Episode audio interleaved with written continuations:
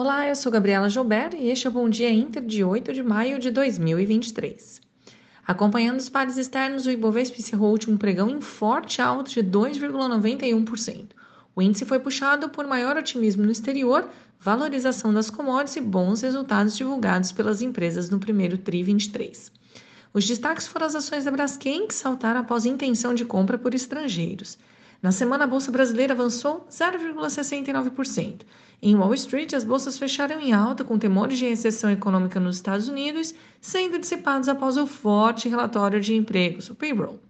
As preocupações com o setor bancário também arrefeceram, levando os papéis de bancos regionais, como o PacWest, a subirem na sexta-feira. As ações da Apple foram um destaque positivo após o balanço de superar as expectativas.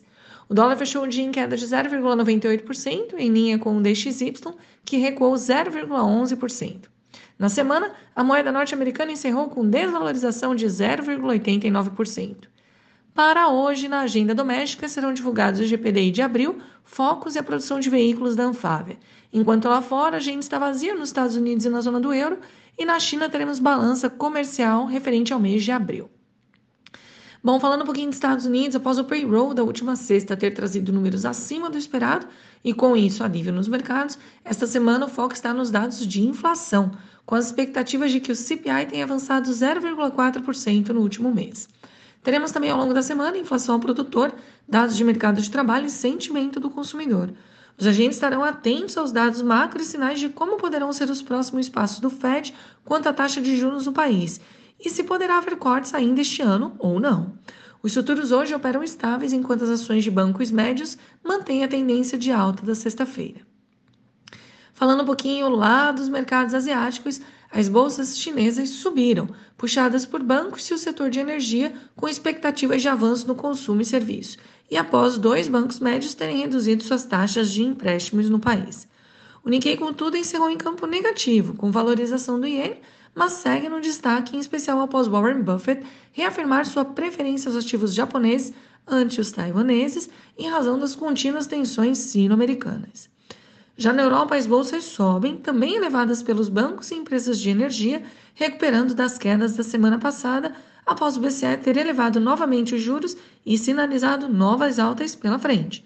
O cenário da região ainda é delicado. A produção industrial na Alemanha recuou 3,4% em março, mais que os 1,3% esperados pelo consenso, puxada pelo fraco desempenho do setor automotivo, que recuou 6,5% no período, e também pressiona novos pedidos de manufatura, que recuaram mais de 10% no, no, no mês. Aqui no Brasil, sem dúvidas, a grande notícia do fim de semana foi a fala de Lula quanto à entrada com processo questionando a privatização da Eletrobras presidente voltou a fazer críticas ao Banco Central, elevando incertezas ao ambiente de negócio para o capital privado no país. Essa semana, o Senado pode votar MP que zera o piscofins nas companhias aéreas e CNI divulga, divulga dados da indústria. Desculpa. Na abertura, o índice DXY recua, enquanto futuros em Wall Street estão de lado e os juros das Treasuries caem. Petróleo avança, recuperando parte das perdas das últimas três semanas, e o minério de ferro retoma o patamar de 100 dólares a tonelada, com possibilidade de novos estímulos no setor de real estate. Bom, o que esperar para o mercado hoje, então?